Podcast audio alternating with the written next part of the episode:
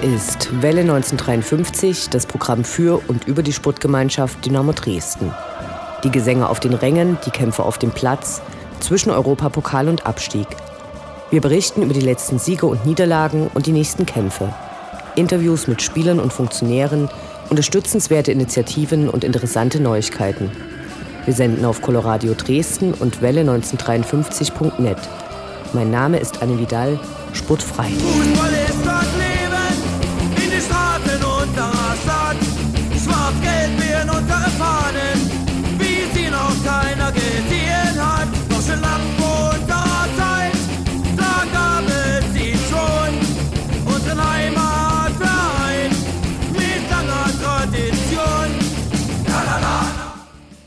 Noch immer wurde die Siegesserie der SGD nicht unterbrochen, zur Überraschung und natürlich großen Freude, obwohl das siegreiche Sachsenpokal-Achtelfinale nicht die gewohnte Stammformation bestritt. Dynamo hat das Köln-Darlehen abgezahlt und will bis zum Ende des Geschäftsjahres auch noch die abgelaufenen Zinsen begleichen und die Fernsehrechte zurückholen. Ralf Minge feierte seinen 55. Geburtstag und wurde im Stadion standesgemäß mit Sprechchören bedacht. Fast nur gute bis phänomenale Nachrichten also, nur der Krankenstand der ersten Mannschaft ist ganz schön hoch. Was war und was in den nächsten drei Wochen geschehen wird, erfahrt ihr in der 28. Ausgabe von Welle 1953, präsentiert von Maria Gorniak und mir, Sportfrei. Das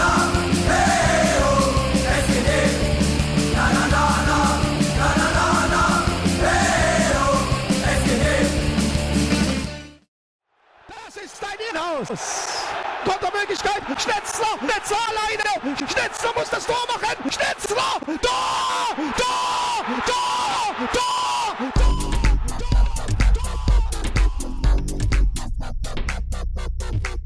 Der Blick zurück. Was ist passiert? Was war großartig? Was hätte nicht geschehen dürfen? Infos zu den absolvierten Liga- und Pokalspielen.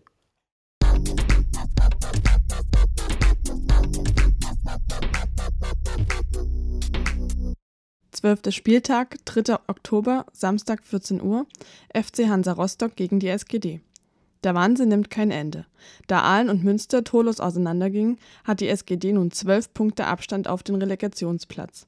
Das ist nach zwölf Spieltagen mehr als nur beachtlich. Die Partie war nicht zuletzt wegen der Vorfälle im vergangenen Dezember und wegen der Ausschreitungen zwischen Magdeburg und Rostock in der Woche zuvor als Hochrisikospiel eingestuft. Nicht nur die Südtribüne blieb für die Subtras geschlossen, im Gästeblock wurde der Kiosk nicht aufgemacht, stattdessen waren ausschließlich Tetrapacks gestattet, wobei diese Maßnahme von Welle 1953 nicht ganz durchschaut wird. Selten werden Spielbesucher mit Wasser oder Milch gesichtet. Und der Wurf eines vollen Tetrapacks ist ungleich gefährlicher als, genau, der eines dünnen Plastikbierbechers. Vor dem Spiel hatte es in Interviews heftige Ansagen von Ex-Dynamo Dennis Erdmann in Richtung von Dynamo gegeben. Er war am Ende auch der Einzige, der eine gelbe Karte erhielt. Das war dann seine achte gelbe im zwölften Spiel. Während die Karten Tore hätte er sich auf Platz 3 der aktuellen Torjägerliste platziert. Seine Aussagen vor und sein Verhalten während des Spiels waren erwartet albern. Dumm nur, dass er Justin Eilers beim Drüberhalten eine offene Wunde auf dem Fuß bescherte, die auch seinen Einsatz gegen Chemnitz verhinderte. Damit kann das Thema Dennis Erdmann auch abgehakt werden. Zum Spiel. Es ging erwartet kämpferisch los. Die erste Hälfte absolvierten beide Teams auf Augenhöhe. Bis auf den klitzekleinen Unterschied. Dynamo gelang ein Tor. In seinem zwölften Spiel servierte Marvin Stefaniak die zwölfte Torvorlage, und zwar für Marco Hartmann, der damit seinen ersten Saisontreffer erzielen konnte. Dynamo wirkte nicht so sicher wie in den vergangenen Partien, sodass es ein offenes und teilweise fahriges Spiel war. In der zweiten Hälfte bauten die ersatzgeschwächten Hanseaten ab und die Dresdner auf. Das reguläre 30. Saisontor war ein Eigentor. Selbst das macht Hansa für seine Gäste. Ist doch nett. Der wäre aber auch so drin gewesen. Ayas Ausmann gab einen hohen Ball auf Pascal Testro, der an Sinan Tekerci weitergeben wollte. Der Rostocker war mit seinem Tor nur schneller. Warum Hansa sich erst nach dem 0 zu 2 ernsthaft um Torerfolge bemühte, wird deren Geheimnis bleiben. Rostock versuchte nochmal alles und so köpften sie kurz vor Schluss ein. Pascal Testro besorgte letztendlich das 30. Tor von Dynamo in dieser Spielserie und zwar nach Vorgabe von Sinan Tekerci, der trotz Foul einfach den Ball an Ayas Ausmann weitergab. Die beiden sind mittlerweile ein kleines Traumduo. Die Turbulenzen im gastgebenden Verein spiegelten sich während des Spiels im Verhalten der Heimfans wider. Nur zu Beginn des Spiels gab es ein paar Ansätze mit Singsang in diversen Blöcken. So richtig Stimmung kam nur in der Nachspielzeit als Ergebnis des Anschlusstreffers auf. Nach dem Siegtor von Dynamo herrschte wieder Stille, natürlich nur auf Rostocker Seite. Kompetenz in jeder Hinsicht bewies das Fachmagazin Kicker. So lautete die Überschrift eines Artikels über das Spiel. Krawalle verletzte Sachschaden. Da wollen wir nicht wissen, was sie bei mehr und heftigeren Vorkommnissen geschrieben hätten. Ein Kiosk war aufgebrochen worden, anschließend wurde der Inhalt eines Feuerlöchers auf die angrenzende Polizei und auch die eigenen Rollifahrer verteilt. Blöd. Rostocker griffen Dresdner schon bei der Anreise weit entfernt an. Einige Autos wurden beschädigt.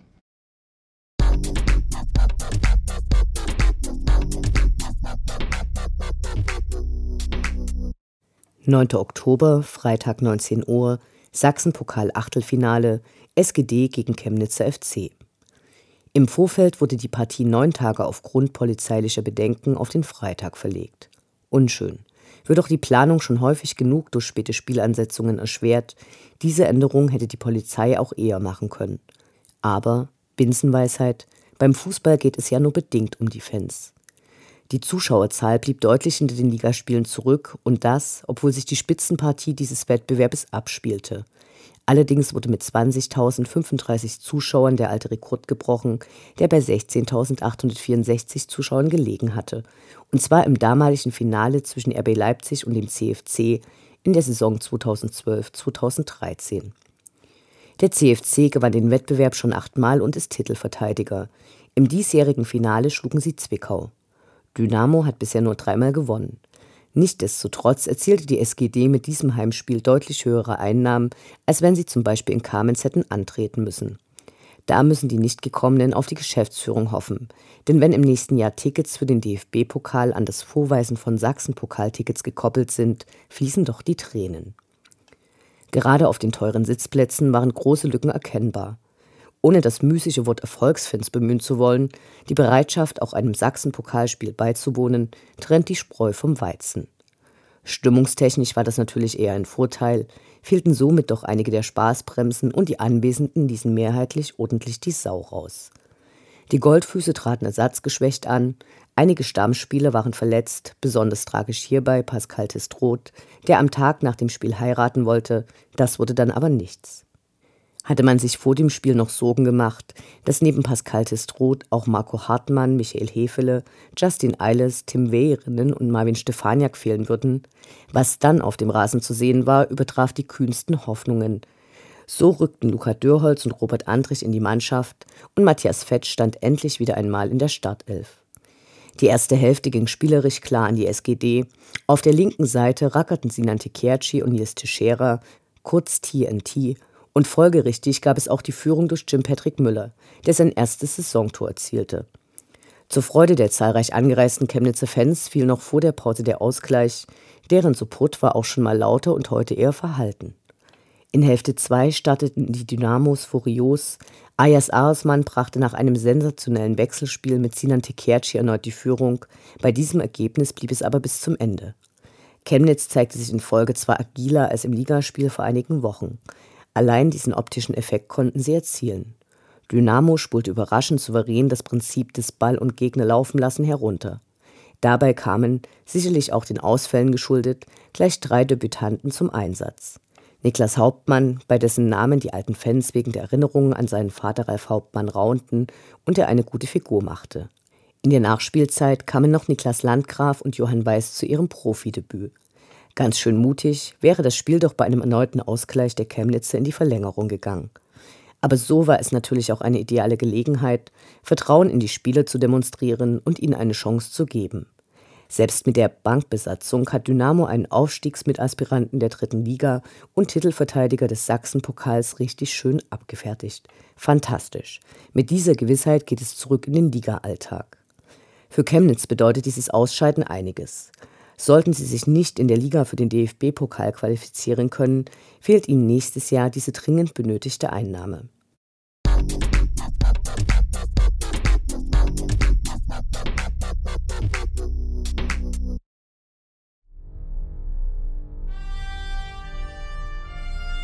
Unendlich sind die Weiten des Universums der Sputtgemeinschaft Dynamo Dresden. Alles rund um die SGD.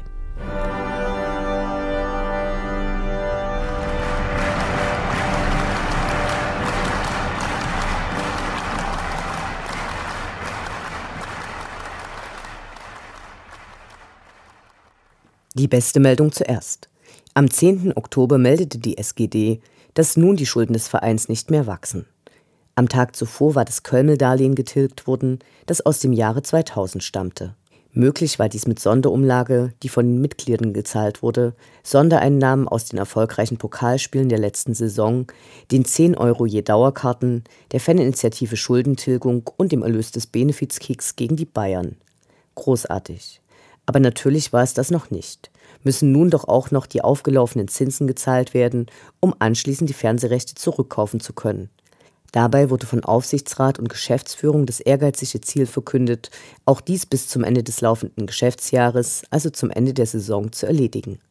Voraussetzung wäre wohl die Zustimmung der Mitgliederversammlung zu einer zweiten Sonderumlage, die am 14. November zusammentreten wird. Für die Rückführung der Merchandising-Rechte wurde zu einer außerordentlichen Mitgliederversammlung eingeladen, die zeitgleich mit der jährlichen Mitgliederversammlung zusammenfällt. Kritik erntete die SGD dafür, dass diese Meldung zunächst nur über Facebook verkündet wurde, anstatt wie sonst zuerst über die Vereinshomepage.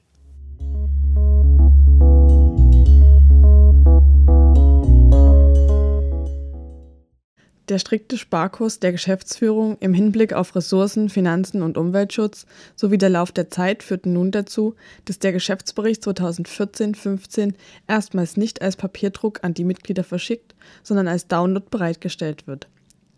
Dies bringt eine Ersparnis in fünfstelliger Höhe. Mitglieder, die keinen Internetzugang und die entsprechenden technischen Hilfsmittel zur Verfügung haben, können dennoch den Bericht telefonisch anfordern und wurden darüber in der Einladung zur Mitgliederversammlung informiert.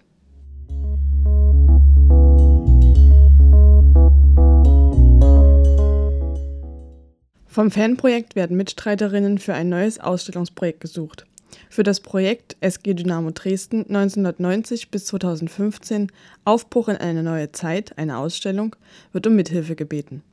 Habt ihr als aktive Mitglieder Lust, das als Wanderausstellung konzipierte Projekt mit zu erarbeiten oder könnt ihr mit Fotos oder Dokumenten als Leihgabe oder euren persönlichen Erfahrungen unterstützen? Zwei erste Projekttreffen haben bereits stattgefunden, bei denen Schwerpunkte der Ausstellungsgestaltung besprochen und Aufgaben zur Recherche verteilt wurden. In der Ausstellung soll es um das Engagement der Vereinsmitglieder, die Rolle der Fankultur sowie besondere Meilensteine in der Geschichte der SGD nach 1990 gehen. Weitere Informationen erhaltet ihr auf der Webseite des Fanprojekts. Ihr könnt euch aber auch direkt bei k.schurig at fanprojekt-dresden.de melden.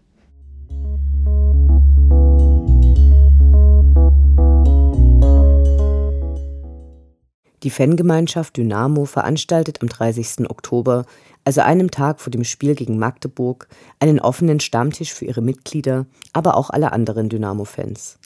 Themen sind die Entwicklung des Vereins und der Nachwuchs von Dynamo. Dazu wird sich Nachwuchsleiter Jan Seifert den Fragen stellen. Außerdem sind Vertreter der Initiative Zukunft Dynamo und des Jugendrates von Dynamo dabei. Das Ganze findet in den Räumlichkeiten des Stadions statt. Los geht es 19 Uhr.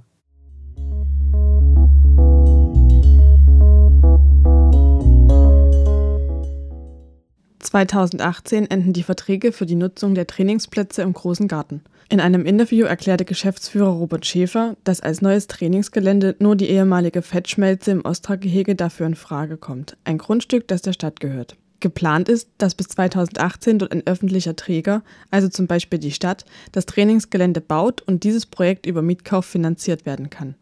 Dynamo würde dann eine Miete zahlen und mit Hilfe von Sonderzahlungen nach und nach Eigentum erwerben. Die Planungen sind aber noch ungenau. Wir sind gespannt auf die weiteren Diskussionen und Entwicklungen.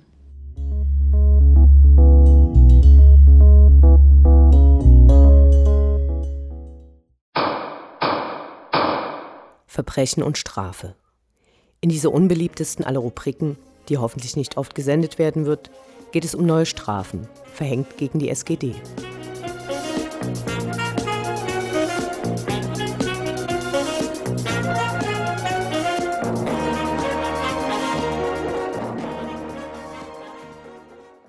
Die letzten beiden Fälle des sogenannten unsportlichen Verhaltens der SGD-Fans wurden vom DFB-Sportgericht mit 6.500 Euro Strafe geahndet. Der Verein hat wie üblich die Strafe umgehend akzeptiert. Damit sind die pyrotechnischen Darbietungen gegen Erfurt beim Heimspiel und auswärts bei den Stuttgarter Kickers abgegolten. Der DFB weiß in dieser Saison der dritten Liga eh noch nicht, wohin die Reise geht. Erst ein Drittel der Ostderbys sind absolviert wie viel Pyro oder anders bedingte Spielunterbrechungen noch folgen und welches Strafmaß der DFB dann jeweils verhängen wird, ist völlig offen.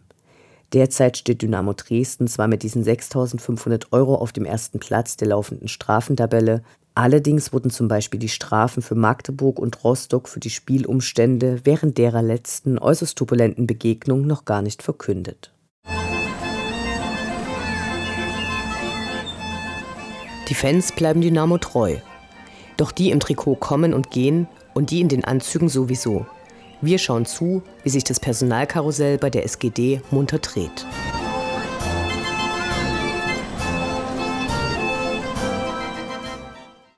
Während in diversen Stammtischrunden Stefaniak als der Top-Kandidat für einen baldigen Wechsel galt, stellten der Verein und besagter Marvin Stefaniak die Weichen ganz anders und verkündeten bei der Pressekonferenz vor dem Rostock-Spiel die Vertragsverlängerung bis zum 30. Juni 2020. Eine Vertragsdauer dieser Länge kommt bei Dynamo nicht oft vor. Erst recht nicht mit einem Spieler, der als U20-Nationalspieler und im Ligaalltag Begehrlichkeiten diverser Vereine geweckt hatte. Ob der Vertrag tatsächlich bis zum avisierten Ende gültig sein wird, ist natürlich eine ganz andere Sache.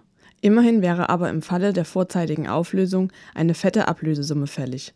Gültig ist der Vertrag für die dritte, zweite und erste Liga. Als Gründe gab Dynamos bester Torvorlagengeber der Saison, der aus dem eigenen Nachwuchs stammt, natürlich Dynamo, Dynamo, Dynamo und die guten Bedingungen und Beziehungen an. Am Ende umarmten sich Ralf Minge und Marvin Stefaniak sichtlich gerührt.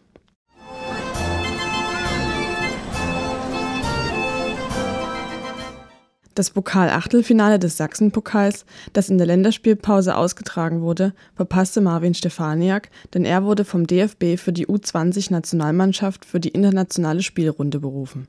Beim Sieg gegen Holland machte er dann das, was er auch für Dynamo am besten kann. Er bereitete das 1 zu 0 mit einer Ecke vor.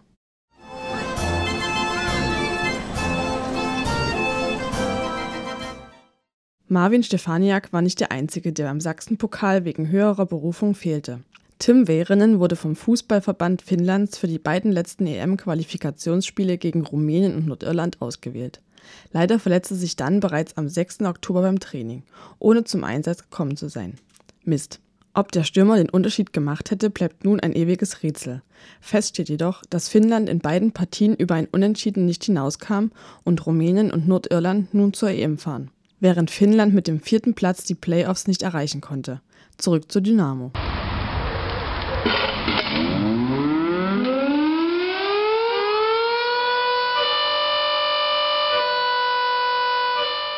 Station 1953 von der Notaufnahme zur Rekonvaleszenz zur Krankensituation im Kader.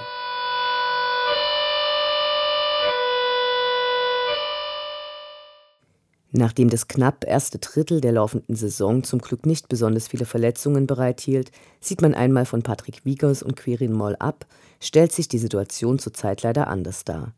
Tim Wehrinen zog sich beim Training mit der finnischen Nationalmannschaft eine Schienbeinprellung und eine Zerrung des hinteren Kreuzbandes am linken Knie zu und fällt nun für mindestens vier Wochen aus. Wir wünschen gute Besserung. Kurz vorm Sachsenpokal-Achtelfinale und seiner Hochzeit musste Pascal Testroth mit Verdacht auf eine Infektion ins Krankenhaus, wo er einige Tage stationär behandelt wurde und deshalb auch nicht heiraten konnte. Für dieses Spiel fehlten weitere Spieler.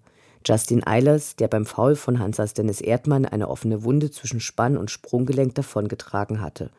Marco Hartmann hatte Probleme mit dem Knie, auch Michael Hefele konnte wegen Schmerzen an Schienbein und Fuß nicht auflaufen. Da hier aber, anders als sonst üblich, keine offizielle Meldung vom Verein kam, rechnen wir einfach mal damit, dass dies keine größeren Blessuren sind. In der Zwischenzeit sind Justin Eilers und Quirin Moll ins Mannschaftstraining zurückgekehrt. Ausrufezeichen! Ausrufezeichen! Der Blick nach vorn. Die nächsten Spiele, die nächsten Termine. Hoffnung und Zuversicht. Niederlage oder Ufter.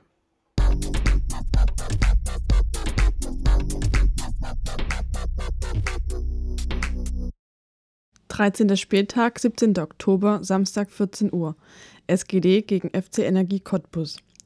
Cottbus hat auch nach der Trainerentlassung von Stefan Kremer keine großen Bäume rausgerissen und sich in unmittelbarer Nähe der Abstiegsplätze einrangiert. Dabei haben sie lediglich einen Punkt mehr als die derzeitigen Abstiegsaspiranten Stuttgart, Bremen und Fortuna Köln eine Niederlage gegen Kiel sowie zwei gleichlautende Remis, jeweils 2 zu 2 in Magdeburg und zu Hause gegen Wien Wiesbaden, sind keine berauschende Bilanz für den geradezu als Heilsbringer gefeierten neuen Trainer Vasile Miriuta. Für den Lausitzer Verein geht es langsam um alles. Seit den Bundesliga-Zeiten ist er permanent auf dem Weg nach unten. Das fehlende Zuschauerinteresse nimmt immer erschreckendere Ausmaße an. Das Stadion hat derzeit nur eine Auslastung von 30 Prozent. Einer der ersten Ostvereine mit Tribünenneubauten steht vor dem Absturz in die Viertklassigkeit. Energie Cottbus wird Dresden stärker fordern, als der Tabellenstand aussagt. Um die drei Punkte in Dresden zu behalten, wird sich Dynamo richtig ins Zeug hängen müssen. Bei Cottbus fehlen derweil vier Stammspieler. Stürmer Matuschka hat sich zwei Rippen angebrochen. Welle 1953 ist dennoch optimistisch, dass auch dieses Heimspiel nicht verloren geht.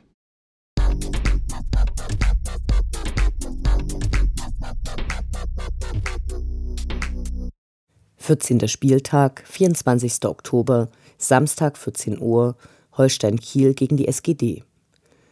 Waren die Störche aus Kiel in der letzten Saison ziemlich stark und landeten am Ende auf Platz 3, bevor sie den Aufstieg gegen 1860 München versammelten, dümpeln sie in dieser Saison mit derzeit 14 Punkten im unteren Tabellendrittel herum. Ihre bisherige Heimbilanz besteht aus lediglich einem Sieg, drei Unentschieden und zwei Niederlagen – der sportliche Leiter Heskamp, der erst zu Beginn des Jahres übernommen hatte, trat kürzlich aus privaten Gründen zurück. Immerhin stehen nun die Chancen gut, dass Dynamo ein besseres Spiel als am Valentinstag dieses Jahres zeigen kann. Damals hatte die SGD eine unterirdische Leistung abgeliefert, gleichzeitig war es das letzte Spiel für den damaligen Trainer Stefan Böger gewesen. Möge also eine der weitesten Auswärtsfahrten vom Erfolg gekrönt sein.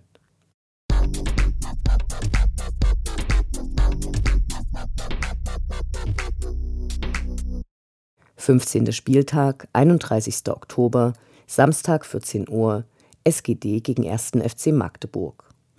Das letzte Pflichtspiel gegeneinander ist schon eine Weile her. Vor reichlich siebeneinhalb Jahren gab es im Februar 2008 einen knappen 1:0 Heimsieg.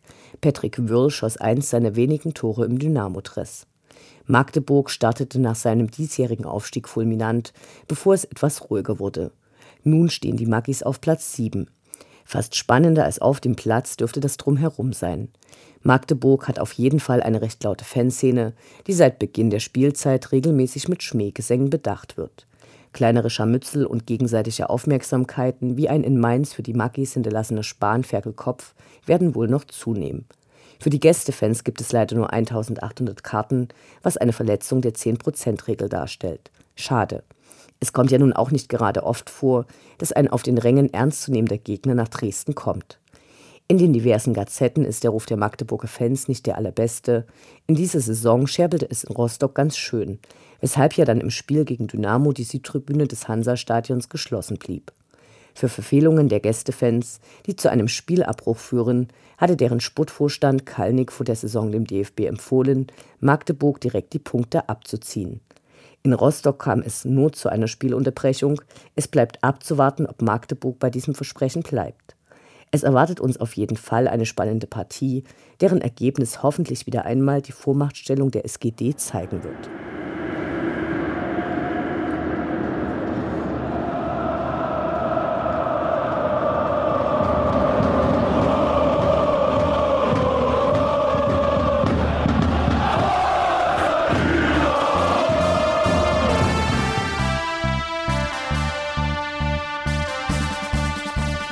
Das war Welle 1953, das Programm für und über die Sportgemeinschaft Dynamo Dresden.